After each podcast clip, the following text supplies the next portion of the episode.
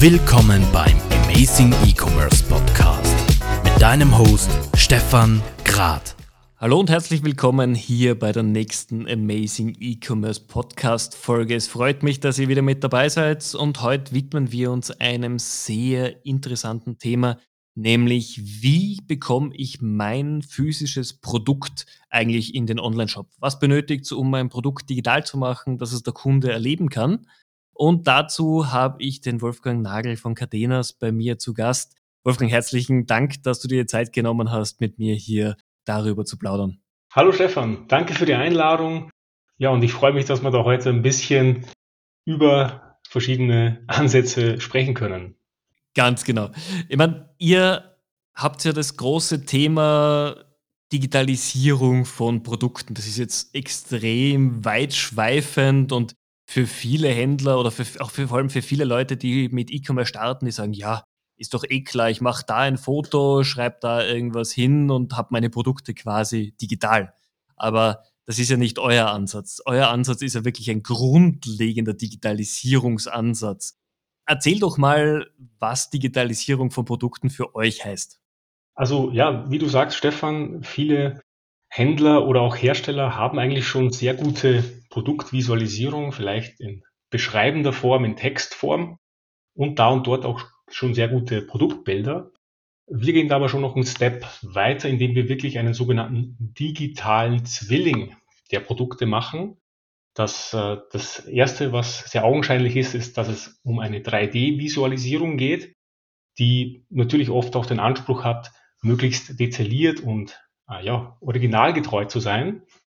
Aber ähm, es ist nicht nur die Geometrie, sondern es ist auch die Information, die drin steckt, so dass zum Beispiel jegliche Bestellinformationen oder wie muss ich das Produkt entsorgen und so weiter. Das sind alles wichtige, teilweise planungsrelevante Informationen, die wir dann auch noch mit zur Geometrie hinzufügen. Okay, das ist jetzt ein Thema, wo das ich persönlich schon kenne, weil ich mich einfach über die letzten Jahre sehr stark auch im B2B und im Herstellerbereich damit auseinandergesetzt habe. Und viele, mit denen ich spreche, die sagen, ja komm, jeder Hersteller hat doch heute schon auf Knopfdruck alle Digitaldaten, alle Abmessungen in digitaler Form vorhanden. Ich musste aber lernen, dass das nicht so ist. Wie ist denn eure Erfahrung? Haben tatsächlich auch produzierende Unternehmen alle ihre Daten auf Knopfdruck? Haben sie. Vieles ist vorhanden in internen Datenbanken und das ist sehr schade, weil der Kunde natürlich keinen Zugriff auf interne Datenbanken hat. Ähm, deswegen unterstützen wir hier oft, äh, die internen Datenbanken auch nach außen zu klappen. Da geht es dann aber auch teilweise oft, ähm, zum Beispiel, wenn ich sage, ich habe Konstruktionszeichnungen vorliegen, die will ich natürlich oft nicht nach, nach draußen publizieren, weil da oft ja auch Firmen- oder Fertigungsgeheimnisse drin stecken. Das, da können wir dann helfen, dass man das noch so ein bisschen in Detaillierungsgrad reduziert, dass man das ohne Probleme dann publizieren kann. Okay. Jetzt ist es ja nicht nur wichtig, dass ich diese, diese Daten einfach habe, sondern ich möchte auch was damit machen. Und ich möchte ja am besten meinen Kunden ein, ein Einkaufserlebnis bieten. Wir wissen, dass das gerade in der Content-Erstellung sehr wichtig ist. Ähm, gerade als Hersteller ist es aber auch die Personalisierung, die, die Anpassbarkeit der Produkte ist ja essentiell. Und ihr als Experten, wie, wie merkt ihr, wie ist die Beeinflussung eines Produktkonfigurators im Online-Shop? Hilft das dabei, den Kunden zum Kaufen zu bringen oder was sind eure Erfahrungen damit? Ja, also Konfiguratoren, ähm, wir haben hier wirklich auch langfristige Analysen gemacht. Ein Konfigurator erhöht den, den Umsatz und auch die Interaktivität oder auch wie lange sich ein Kunde im Webshop aufhält, natürlich extrem. Und was sich hier einstellt, ist auch ganz, äh, beschreiben wir immer als der Mein Baby-Effekt. Ich weiß nicht, ob du davon schon mal gehört hast. Nein, kenne ich noch nicht. quasi der Kunde kreiert hier sein eigenes individuelles Produkt, quasi sein Baby und hat hier einfach auch einen viel größeren Bezug zu seiner Konfiguration.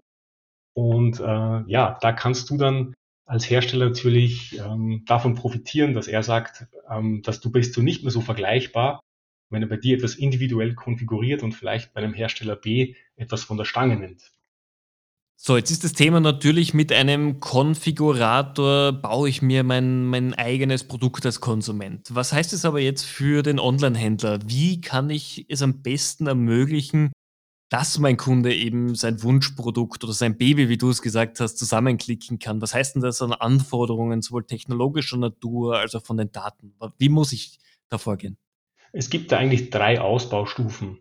Man kann mit wirklich Zero Effort äh, schon mal anfangen, mit null Aufwand, null laufenden Kosten, kann man hier bei uns auch schon mal vorhandene 3D-Daten publizieren und zum Beispiel eine 3D-Vorschau auf seine Webseite dann einbinden. Und das ist eine schöne Lösung, die kostet, wie gesagt, nichts. Wenn man aber weg, also nicht nur visualisieren will, sondern wirklich auch individualisieren will, dann können wir gemeinsam hier einen Konfigurator aufbauen und hier quasi als Dienstleister agieren. Es gibt aber auch eine dritte Variante, dass äh, wir das zusammen machen. Das heißt, wir können Ihnen oder den Händlern auch unsere Softwarewerkzeuge zur Verfügung stellen und er kann sich den Konfigurator quasi selber bauen. Also ich bin jetzt auch kein Programmierer. Äh, das ist alles sehr, sehr einfach möglich. Das heißt, es ist auch in einem überschaubaren Aufwand für den Händler möglich, solche Lösungen natürlich zu implementieren. Ja, beim, beim Händler, man muss immer aufpassen, weil womit wird gehandelt? Teilweise hat der Händler auch Marken, der schon sehr gute 3D-Daten hat. Und vielleicht muss man dann mehr mit dem tatsächlichen Hersteller in die Diskussion gehen, und der Händler kann hier mehr als Moderator dienen. Und für den Händler ist es dann oft komplett kostenlos, sogar wenn wir das mit dem Hersteller dann machen. Das heißt, eigentlich äh, ist für euch dann der, der, Händler quasi derjenige, der die Daten gerne bestmöglich dem Konsumenten zur Verfügung stellen möchte. Aber das geht eben nicht ohne den Herstellern, die hier einfach Vorarbeit leisten. Ja, wir brauchen die Rohdaten, die Geometriedaten. Und der Händler kann eigentlich jetzt dann wirklich davon profitieren, äh, dass er das dann teilweise sogar kostenlos dann verwenden kann, die Daten, die wir mit dem Hersteller stellen. Da, da, da können wir natürlich jetzt gleich reinspringen, weil das Thema B2B-Commerce ist ja ein, eines der Trendthemen, das uns jetzt seit einigen Jahren begleitet, wobei ich ja nicht mehr eigentlich von als Trendthema sprechen möchte, sondern es ist eine Notwendigkeit für viele Unternehmen im B2B-Bereich, ihre Produkte zu digitalisieren. Das ist ja auch äh, eben, wie du gerade gesagt hast, für euch ein, ein wichtiger Punkt. Wie können B2B-Unternehmen, produzierende Unternehmen ihre Produkte, Produktinformationen bestmöglich ihren Händlern zur Verfügung stellen? Und da seid ihr ja auch in, in Herstellerkatalogen und Produktkatalogen tätig. Wie, wie geht ihr denn da voran? Ja, das ist ein sehr interessantes Thema. Also auch hier digitalisieren wir quasi alle Produkte, die der Hersteller herstellt, wir machen alles an Geometrie und Information. Das war der digitale Zwilling, den wir angesprochen haben.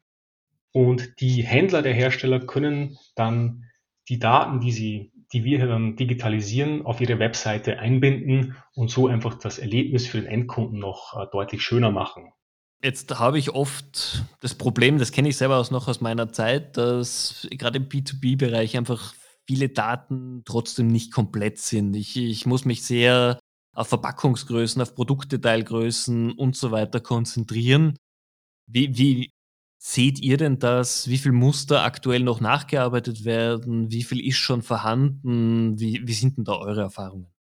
Also es ist definitiv ein Wettbewerb der Daten.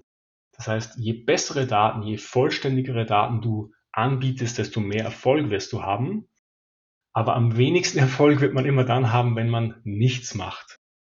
Deswegen würde ich immer empfehlen, mit einer kleinen Lösung einfach mal zu starten, zu testen und dann Step by Step die Qualität zu erhöhen. Jetzt ist es natürlich äh, auch in der kompletten Prozesskette betrachtet ein Riesenthema. Je besser die Daten sind, die der Produzent dem Händler zur Verfügung stellt, umso besser kann der Händler seinem Konsumenten oder dem Endkunden gegenüber das Produkt nahebringen. Und gerade in Zeiten, wo einfach Kundenakquise immer teurer wird über alle Kanäle hinweg, äh, muss es doch in, im Eigeninteresse jedes Unternehmens sein, dass ich hier bestmöglich Vorarbeit leiste. Wie, wie, wie, wie sind denn deine Erfahrungen da? Ist es tatsächlich bei allen schon so, bei allen Unternehmen, dass hier verstanden wurde, was ich tun muss, oder müsst ihr dann noch Überzeugungsarbeit leisten? Also tatsächlich ist es so, dass oft die Zielgruppe nicht richtig wahrgenommen wird. Ähm, so ist es zum Beispiel, wenn du ein Händler oder ein Hersteller von einem äh, Pneumatikzylinder bist oder sagen wir mal von einem Elektromotor, dann wird der Elektromotor ja oft von einem Ingenieur verwendet. Das heißt, der Kunde Ingenieur. Und der Ingenieur hat ganz einfache Anforderungen an dich, nämlich äh, Stefan, ich möchte gerne diesen Motor, da möchte ich alle technischen Daten haben, ich möchte wissen, wie verhält sich der Motor in der Anlaufphase und ich will wissen, wie ist die Geometrie. Und äh, Stefan, bitte liefer mir den Motor in einem solchen Zeichnungsformat, dass ich den bitte auch bei mir am System verwenden kann. Und das sind die gesamten Anforderungen. Und wenn du diesen Ingenieur dann zufriedenstellst, dann wird er das Ding auch von dir verbauen in seine Konstruktion und dann auch kaufen. Ganz klar. Das heißt, ich befriedige quasi sein Informationsbild und gebe ihm genau die Daten, die er braucht. Das bringt mich ja auch zu einer neuen Art des Verkaufens eigentlich. Weil früher war es der Einkauf, der immer der erste war und wo es eigentlich nur darum gegangen ist, äh, Preis, Preis, Preis, immer noch günstiger und am besten geschenkt. Aber wenn ich ja schon mit äh, oder in, in anderen Abteilungen tief verankert bin mit meinen Produkten, wie du gerade gesagt hast, wenn der Ingenieur eh schon mit meinen Produkten arbeitet, dann wird ja auch die, Preisthematik hoffentlich ein bisschen wegbrechen, oder?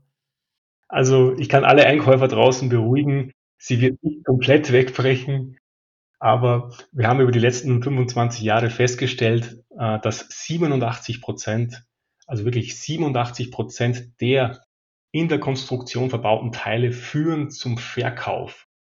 Das heißt, der Ingenieur trifft zu 87 Prozent die Kaufentscheidung, was man sich aber mal auf der Zunge zergehen lassen muss, was da passiert.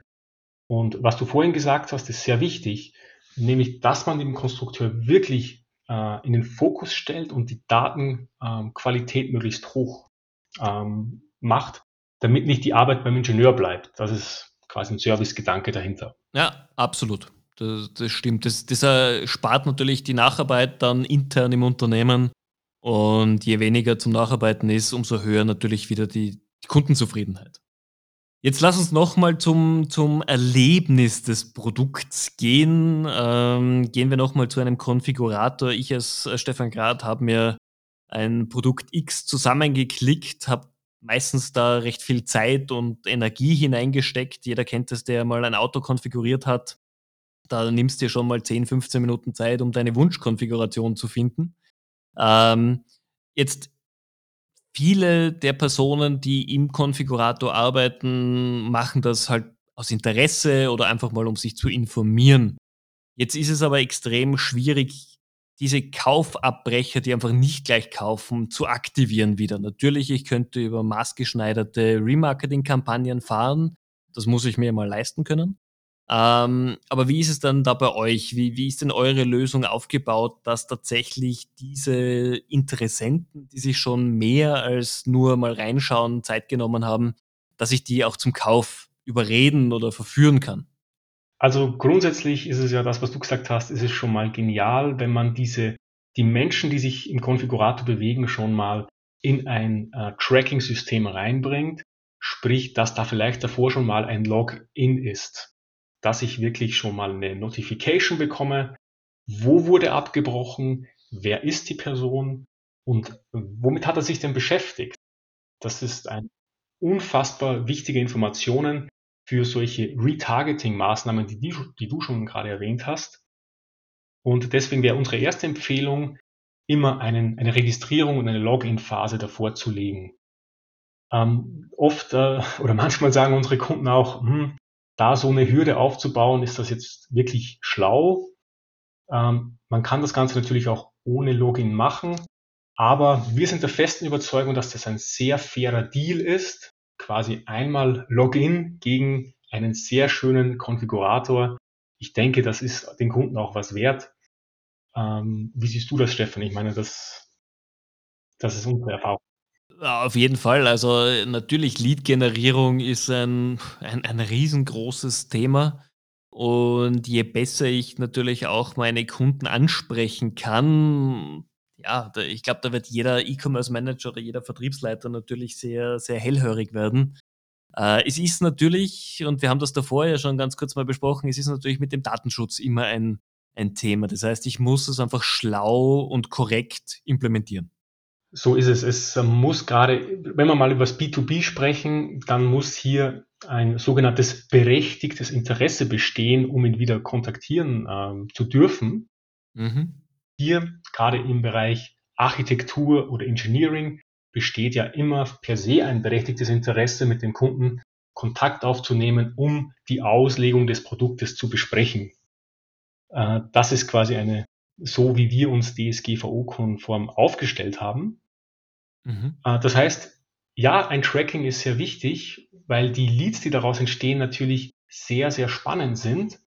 Äh, jetzt, wenn du dich jetzt, Stefan, wir haben vorhin das, das Thema im Vorgespräch schon mit der Couch besprochen. Das heißt, ähm, Stefan, du willst dir bei dir zu Hause eine neue Couch hinstellen und äh, bist du nicht ganz sicher, welche Textur da jetzt am besten wirkt in deinem Wohnzimmer und konfigurierst jetzt im Konfigurator verschiedene äh, Modelle durch, dann ist es natürlich mega spannend für den Hersteller zu erfahren und auch äh, ein Tracking zu bekommen, dass sich Stefan Grad gestern um 18.27 Uhr eine Couch mit der Textur heruntergeladen hat.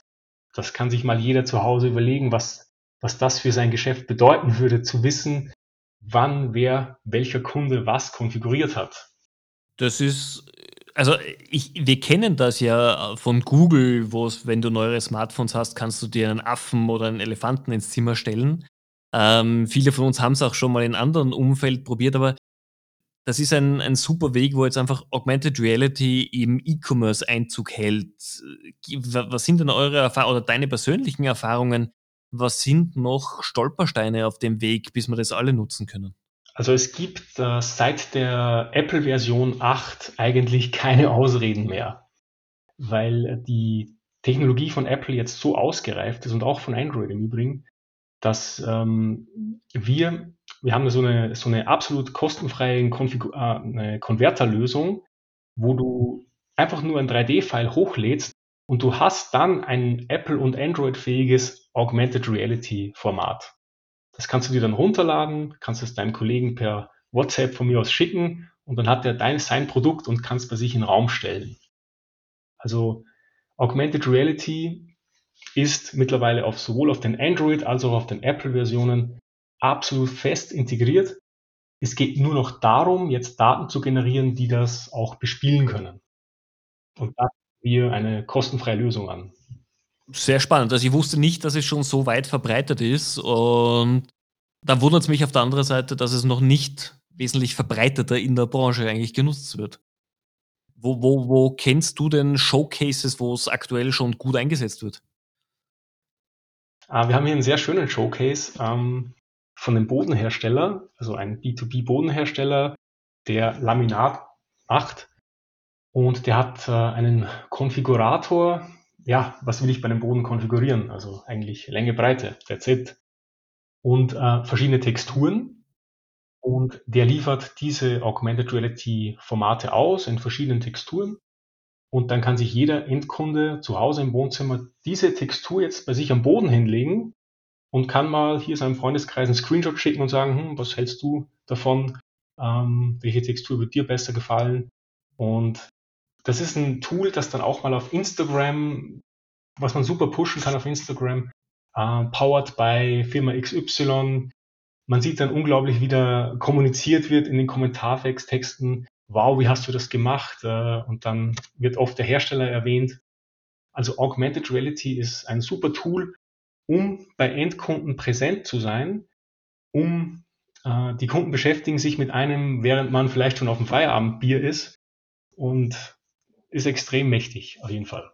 Ist ja auch gerade im, im Home- and Living-Bereich ein, ein essentielles Thema, denn ich kann mir im Möbelhaus ganz, ganz viele Sachen anschauen, aber ich weiß ja nicht, wie wirkt es denn in meiner Wohnung. Ich hab's halt, ich kenne das Thema gerade, weil ich selber gerade ein, ein Haus umbaue und ich habe mich auch extrem schwer getan, nicht nur beim Boden, auch bei Einrichtung. Wie schaut das aus? Passt das zu meinem Haus? Wie schaut es mit den Lichtverhältnissen aus? Und genau dafür sehe ich enorm viel Möglichkeiten für jeden äh, Virtual Reality Konfiguraten hier. Und jetzt aber auch in der aktuellen Corona-Zeit. Ähm, du kannst bei deinem Kunden jetzt vielleicht nicht physisch präsent sein, aber dein Produkt kann bei ihm präsent sein. Sagen wir, du, du, du hast jemanden gefunden wie mich, der gerade sich etwas zusammen konfiguriert hat. Wie, wie geht ihr dann vor? Wie sind die Empfehlungen? Wie können Hersteller oder Händler dann in Kontakt treten mit dem, mit dem Interessenten? Also im B2B-Bereich ist es sehr einfach, weil eben wir durch dieses berechtigte Interesse auch äh, quasi Rechtssicherheit haben, dass wir ihn auch direkt kontaktieren, sei es per E-Mail oder per Telefon. Äh, per E-Mail ähm, ist es natürlich dann auch möglich, E-Mail-Kampagnen zu machen. Aber die erste Option sollte immer Telefon sein, indem ich sage, Stefan, ich habe gesehen, du hast dir gestern äh, das Produkt XY mit der Länge äh, XY runtergeladen. Und ja, soll ich mal vorbeikommen? Brauchst du ein Angebot oder ist für dich eh alles klar? Eine unglaublich große Nähe zum Kunden, weil Stefan, du hast vor einem halben Tag den Bedarf gehabt und ich kriege das einen halben Tag später mit, dass du gerade Bedarf hast. Das heißt, die Chance, dass du jetzt schon eine Kaufentscheidung getroffen hast, ist ziemlich gering. Ganz im Gegenteil kann ich dich jetzt in, in, gerade in deinem äh, Bedarfsfall zu meiner Lösung hin äh, führen über gezielte Fragen. Ja klar, bei solchen etwas komplizierteren oder umfangreicheren Produkten ist der Kaufimpuls jetzt nicht so ad hoc, sondern man überlegt sich länger, man schaut sich Alternativen an das heißt, auch die zeitkritische, der zeitkritische Faktor ist nicht ganz so schlimm wie bei ja, Convenience-Käufen, die man einfach schnell mal zusammenklickt. Und äh, ein Zusatz noch, was du vorhin auch erwähnt hast, das Retargeting funktioniert auch extrem gut, weil wenn du jetzt Bedarf hast, bist du natürlich sehr empfänglich äh, für Anzeigen, die genau dieses Thema angehen. Also dann, dann siehst du ja plötzlich überall nur noch äh, Couchen, überall. Also ja, das, das, das kennen wir. Ich glaube, jeder, der sich für irgendwelche Thematiken mal interessiert hat, wird dann von zig Anbietern über alle möglichen Plattformen verfolgt. Ist kein Zufall, gell, Stefan? Also wir ja, nicht mehr unbedingt. Na, ist ein, ist ein sehr spannendes Thema. Jetzt haben wir natürlich bei den Zuhörern ganz viele sitzen, die sagen, puh, das, das klingt schon sehr, sehr spannend. Das, das klingt nicht schlecht, hätten wir auch ganz gerne für unsere Produkte. Wie, wie fängt man so ein Projekt an? Ich meine, das ist ja nichts, was von heute auf morgen entsteht. Aber wie, wie gehst du mit deinen Kunden daran, dass ihr sagt, im Erstgespräch evaluieren wir mal, was ist da, was ist nicht da oder wie fangt ihr an? Ja, äh, vor ein paar Monaten war es so, dass wir uns zusammensetzen in aller Ruhe, Strategie machen und äh, Long-Term äh, äh, Strategien für die nächsten Jahre, Jahrzehnte äh, ausarbeiten. Jetzt durch die Corona-Krise ist es aber so, dass es oft den Kunden extrem brennt. Wir wollen jetzt digital werden, wir wollen jetzt Content auf die Webseite. Und deswegen würde ich jetzt auch so vorgehen, ja, nehmt Kontakt mit uns auf und wir können dann jetzt auch kurzfristig schon mal in zwei, drei Wochen Content kreieren, damit ihr schon mal eine Message ausstrahlen könnt und schon mal Erfolg habt. Und parallel dazu würde ich diese strategischen Dinge dann mit euch machen. Ja, das ist auf jeden Fall wichtig, weil gerade Strategie ist etwas, das einfach sauber aufgebaut gehört, das in die komplette Unternehmensstrategie inkludiert gehört. Ja. Und das, das braucht Zeit, das braucht viele Überlegungen und das ist auf jeden Fall was, was man nicht übers Knie brechen sollte. Aber in dieser Zeit ist einfach, wo die Kunden wirklich ums Überleben leider kämpfen momentan und Digitalisierung soll sie ihren letzten Strohhalm auch sehen, äh, verstehe ich natürlich auch, dass sie lieber jetzt über, gleich über eine Lösung sprechen wollen, als über eine Strategie. Das ja, kommt uns leider auch, auch sehr oft unter. Ist dann, da ist man natürlich so im Zwiespalt, wo, mit welchem Herz soll man jetzt quasi mit dem Kunden hier sprechen? Das kenne ich ganz gut. Sehr gut. Lass uns doch äh, den nächsten Schritt gehen. Wie du weißt, interessieren mich natürlich auch die Menschen hinter dem Mikrofon sehr. Es ist ja, wie wir jetzt alle wissen, momentan die Zeit, dass man sich einfach sehr viel über Videokonferenzen oder eben Podcasts oder Telefon kennenlernt. Erzähl mir doch mal, was ist deine persönliche Motivation, in der Früh aufzustehen und dein Bestes zu geben, neue Themen anzugehen? Was, was sind die Themen, die dich motivieren? Also da möchte ich eine kurze Story erzählen. Äh, bevor ich bei Cardenas war, da war ich auch selber Cardenas Kunde und ich äh, bin da in die Firma äh, neu also reingekommen, die Cardenas hatte und war ein ganz junger Vertriebler, Und ich weiß noch, die ganzen älteren Vertriebler haben mich alle so skeptisch angeschaut. Ja, ja, lass den Jungen da mal ein bisschen machen. Und äh, dann habe ich aber erkannt, okay, die sind alle älter, erfahrener als ich und wissen auch mehr. Aber diese digitalen Tools, die setzen sie nicht so gerne ein. Und äh, deswegen habe ich dann habe ich das dann exzessiv äh, eingesetzt und am Ende des Jahres war ich irgendwie Erster um, im Umsatz. Und äh, dort habe ich einfach gemerkt, wie mächtig Digitalisierung ist. Und das motiviert mich eigentlich auch jeden Tag, äh, Firmen, die vielleicht momentan auch digital noch nicht gut aufgestellt sind, äh, wirklich unglaublichen Mindshift zu geben und auch Erfolg zu geben, äh, dass sie ja über Digitalisierung die Arbeitsplätze halten können, oder wir haben auch schon Firmen gehabt, die haben jetzt teilweise wieder, ähm, sind jetzt wieder in der Lage, ihre, ähm, also die hatten die Fertigung im Ausland, können die jetzt wieder zurückziehen, weil sie einfach sich digital so gut aufgestellt haben, dass sie so schnell und effektiv produzieren können. Mhm. Das motiviert mich äh, einfach jeden Tag. Lass mich da noch eine Anschlussfrage stellen. Wie, wie, informierst du dich persönlich über neue digitale Tools im Vertrieb? Wo, wo holst du die Ideen? Natürlich höre ich regelmäßig den Amazing E-Commerce Podcast. Das freut mich, darauf wollte ich gar nicht hinaus, sondern für mich ist es einfach spannend zu sehen, wo, wo holt man sich Ideen. Man, ich bin selber sehr viel auf LinkedIn unterwegs. Ich, ich lese sehr viele, sehr viele Beiträge. Ich, ich höre mir auch viele andere Podcasts an. Wo, wo betreibst du dich rum? Wo holst du dir innovative Ideen? Ähm, tatsächlich oft auch bei meinen Kunden, weil wir haben 70 Prozent der Top 50 Hersteller der Welt zu, bei unseren Kunden. Ähm, zum Beispiel eine Firma Würth ist ja die größte Vertriebsorganisation der Welt mit 30.000 Mitab äh, Außendienstmitarbeitern. Und wenn man dort über 1000 Projekte eigentlich immer mit diesen äh, strategischen Marketing-Teams äh, zusammensteckt, dann kriegt man da natürlich auch immer mal wieder Ideen zurück. Ähm, das heißt, meine Kunden sind sicherlich auch eine Quelle für mich. Zweitens aber, wie du sagst, auch LinkedIn ist unfassbar dynamisch. Also das erinnert mich ein bisschen an Facebook vor zehn Jahren. Also unglaublich dynamisch, jeder will dabei sein und ja. das ist ganz gut und natürlich auch äh, Fortbildungen, äh, soweit es jetzt digital möglich ist, da hole ich mir auch viel Know-how. Okay.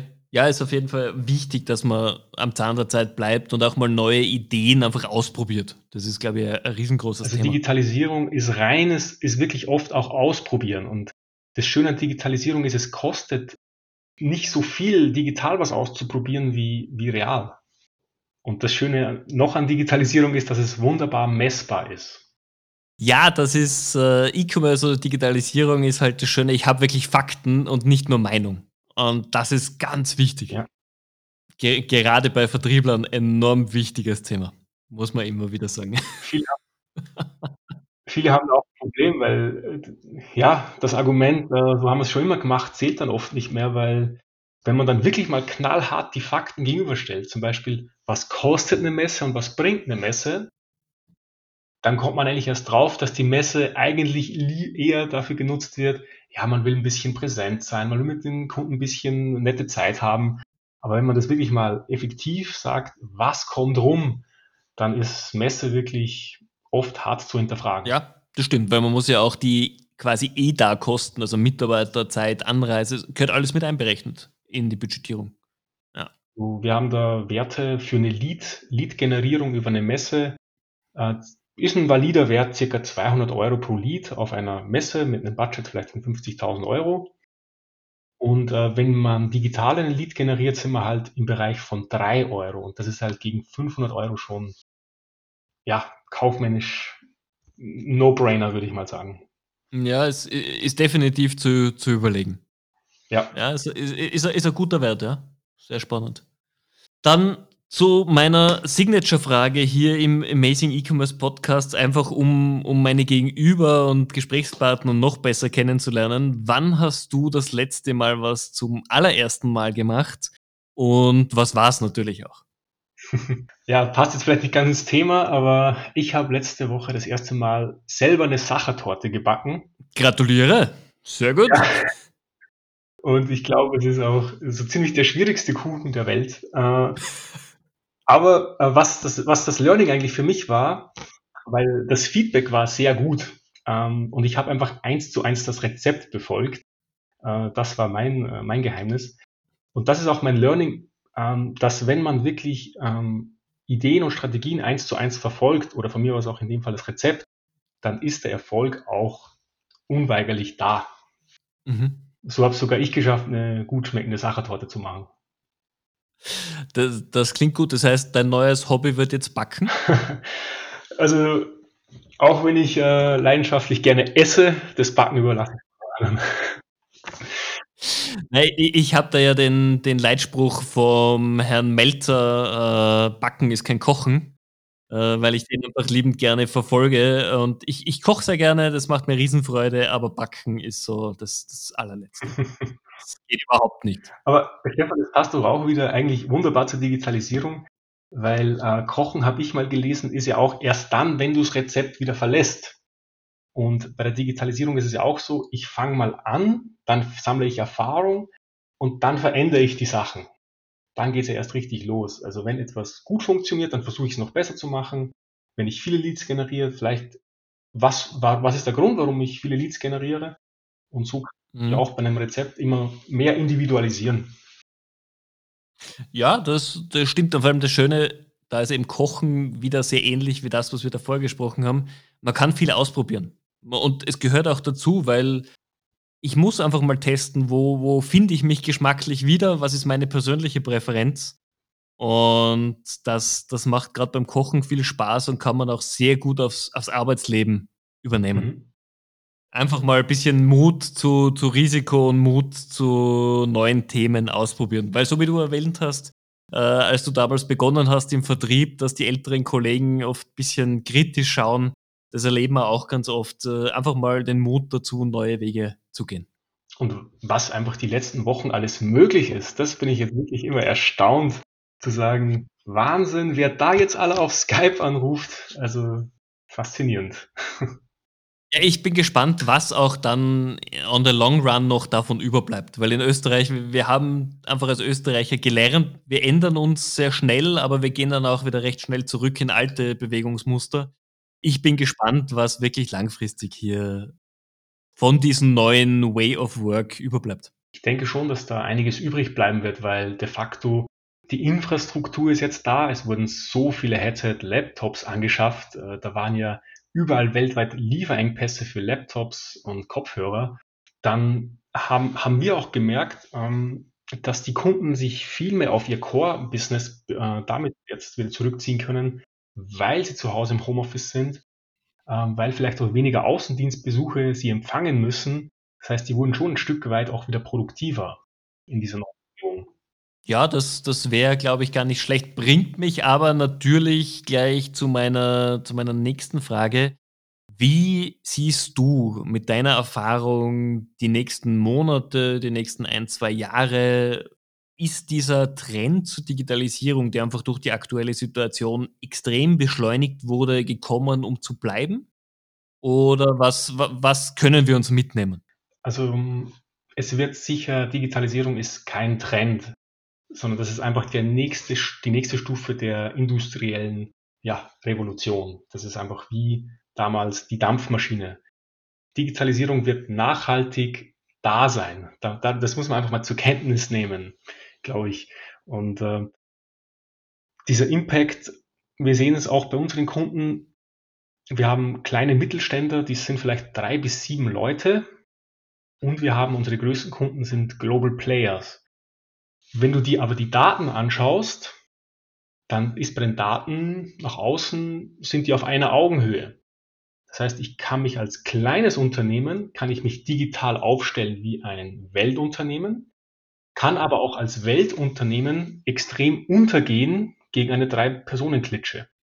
Das heißt, all jene Firmen, die sich digital nicht äh, gut aufstellen in den nächsten Jahre, werden massive Probleme bekommen, sowohl beim Verkauf, aber auch dann schlussendlich bei der Fertigung, weil das natürlich auch aus Kostengründen immer mehr über ähm, komplett Big Data laufen wird.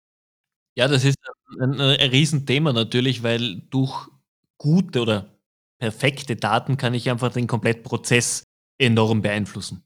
Ich möchte da kein, ähm, kein schwarzes Bild malen, ich möchte ein realistisches Bild malen.